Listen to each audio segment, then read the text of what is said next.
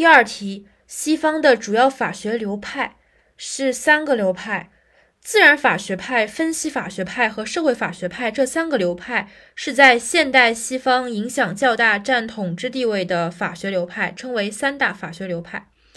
自然法学派有以十七至十八世纪的古典自然法学影响最大。它的主张呢，主要是两点。呃，第一点，我们来看一下，第一点。充分体现自然法、自然权利与社会契约等人本主义法律观，崇尚自由、平等、天赋人权。第二点，主张人事法的理性，强调自然法普遍永恒，且自然法高于人定法，人定法违反自然法则属异法、恶法、非法。然后第二个流派呢是分析法学派，是十九世纪产生的学派。他的主张有两点，第一点呢是以实证主义哲学为基础，反对形而上学的思辨方式和追求终极原理的做法，反对超越现行法律制度的任何企图。第二点，主张恶法异法，试图将价值考虑排除在法理学科学研究的范围之外，把法理学的研任务限定在分析和剖析实在法律制度的范围内。第三个流派是社会法学派。它起源于十九世纪后半期的德国，盛行于二十世纪西方各国。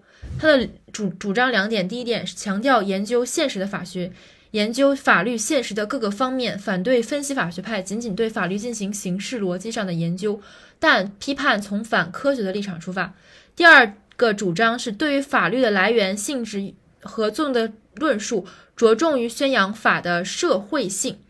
然后他们的代表人物呢？呃，自然法学派近代有三人，比如说洛克、孟德斯鸠和卢梭；现代的呢是呃口诀“富的想死”，富勒斯，呃富德斯就是富勒、德沃金和罗尔斯。自然想法“富的想死”。然后呢，分析法学派的代表人物早期是边沁、奥斯丁，二十世纪是凯尔森和哈特。分析口口诀是哈尔边奥。分析就是分开，然后哈尔滨奥，哈尔滨是边疆奥，哈尔滨奥，哈特，凯尔森，边沁，奥斯汀。最后一个社会法学派的代表人物，德国埃尔里希，美国霍姆斯庞德，社会禁止母胖，口诀社会禁止母胖，霍姆斯庞德。